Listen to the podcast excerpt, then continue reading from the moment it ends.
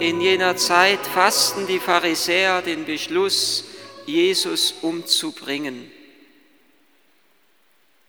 Als Jesus das erfuhr, ging er von dort weg. Viele folgten ihm und er heilte alle Kranken. Aber er verbot ihnen in der Öffentlichkeit von ihm zu reden.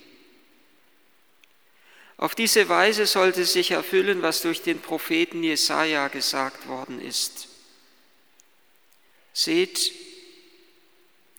das ist mein Knecht, den ich erwählt habe, mein Geliebter, an dem ich Gefallen gefunden habe. Ich werde meinen Geist auf ihn legen und er wird den Völkern das Recht verkünden. Er wird nicht zanken und nicht schreien. Und man wird seine Stimme nicht auf, auf, den Straßen hören. Das geknickte Rohr wird er nicht zerbrechen und den glimmenden Docht nicht auslöschen, bis er dem Recht zum Sieg verholfen hat. Auf seinen Namen werden die Völker ihre Hoffnung setzen. Evangelium unseres Herrn Jesus Christus. Ja, es ist doch unsere einzige Hoffnung, dass der Herr dem Müden und Schwachen neue Kraft gibt. Das, was zu zerbrechen droht, das versucht er aufzurichten und zu retten.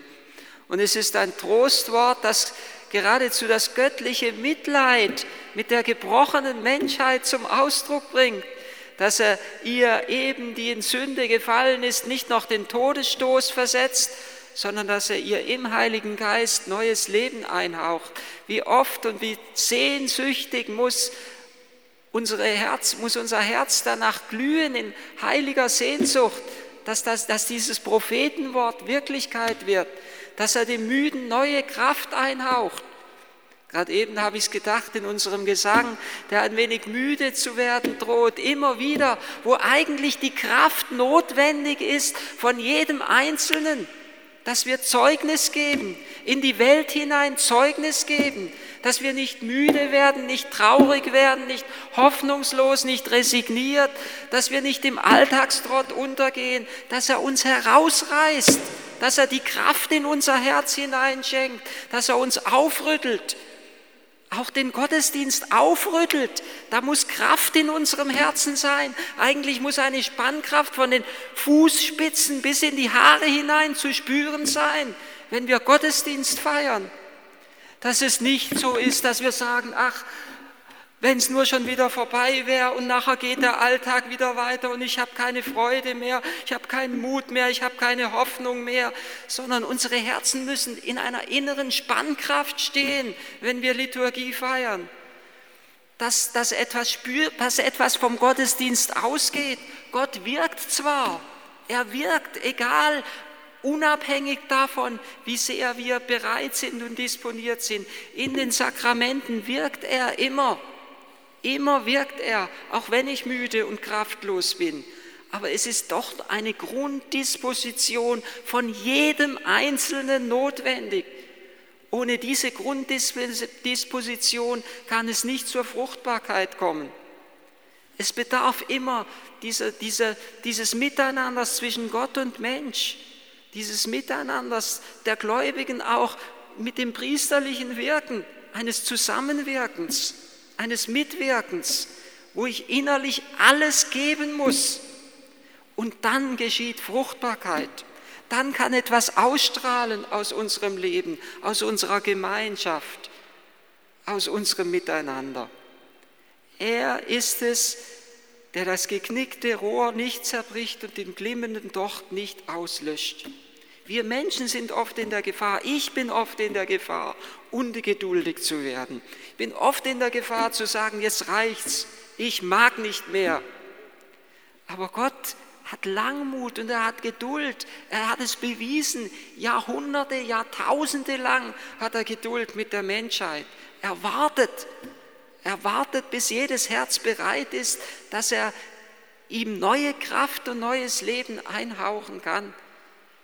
Oftmals denke ich es, wenn ich einen müden Menschen sehe, einer, der zerbrochen ist, einer, der auch schwere Schuld auf sich geladen hat, der Messias, der ja angekündigt ist als derjenige, der schon die Axt an die Wurzel des Baumes gelegt hat, der gekommen ist, um Gericht zu halten.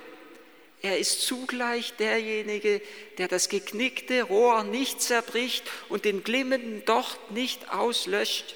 Er rettet, was zu retten ist. Und er gibt alles, damit er das verlorene Schaf findet, damit er das verlorene heimführen kann, es mit neuer Kraft ausrüsten kann. Den Schwachen gibt er neue Kraft, dieses Bild vom guten Hirten aus dem Propheten Ezechiel, dass er dem Verlorenen nachgeht, dass er das Verwundete heilt, dass er das Schwache neu kräftigt und stärkt. Er zerbricht das geknickte Rohr nicht und er löscht den glimmenden Docht nicht aus.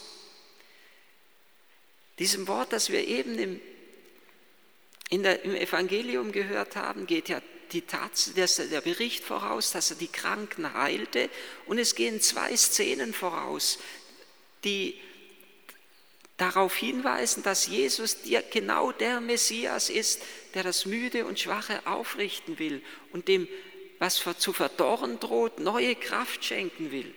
Es ist zum einen die Szene, wo die Jünger unterwegs sind an einem Sabbat, durch die Kornfelder gehen und Hunger haben und die Ähren abreißen und von den Ähren essen. Neue Kraft durch die Schöpfung bekommen.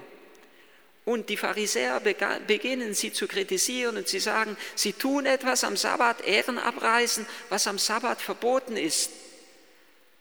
Und die Jünger sind hier die Schwachen, die Kraftlosen. Sie haben schon keine Kraft, weil sie hungrig sind. Sie haben, die Nerven sind schon blank, wenn man hungrig ist. Und nun werden sie auch noch kritisiert und dann auch noch von einer religiösen Übermacht, der religiösen Führungsschicht, den Pharisäern, kritisiert, sie sind eigentlich ausgeliefert. Und Jesus stellt sich hinter sie und er rechtfertigt ihr Tun und er gibt ihnen damit Halt und Sicherheit und Festigkeit. Es ist die Aufgabe des Christen, den Müden, den Schwachen Halt und Festigkeit und Sicherheit zu geben, denen, die zu Unrecht verurteilt werden, beizustehen, eine Stimme zu verleihen.